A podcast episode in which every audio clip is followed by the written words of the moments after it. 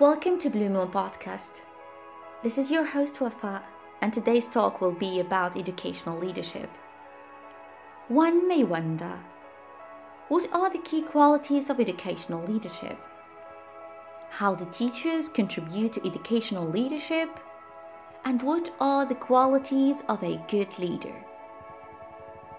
Before answering the previous three questions, I would love to give an overview of what leadership is.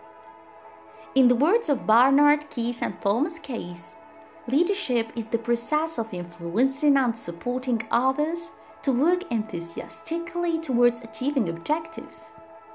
According to Rahul Bajaj, leadership is not charisma. Leadership is not public relations.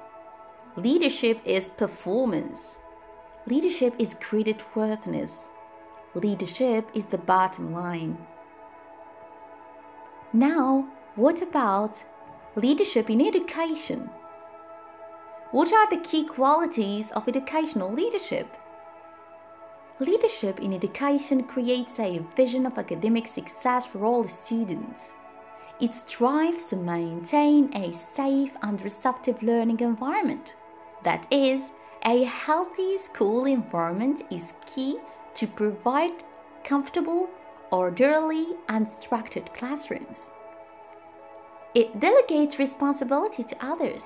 This means that teachers, parents, and even students are empowered to take responsibility and accept accountability. How do teachers contribute to educational leadership? According to the Association for Supervision and Curriculum Development, ASCD, Teachers are the foundation of educational leadership. They do not only manage students, but also act as leaders among their colleagues. What are the qualities of a good leader?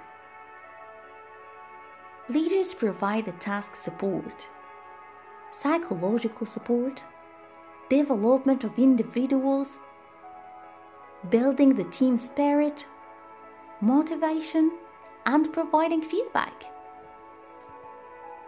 To recap, educational leadership is the science of helping students achieve academic success through managing and improving educational programs.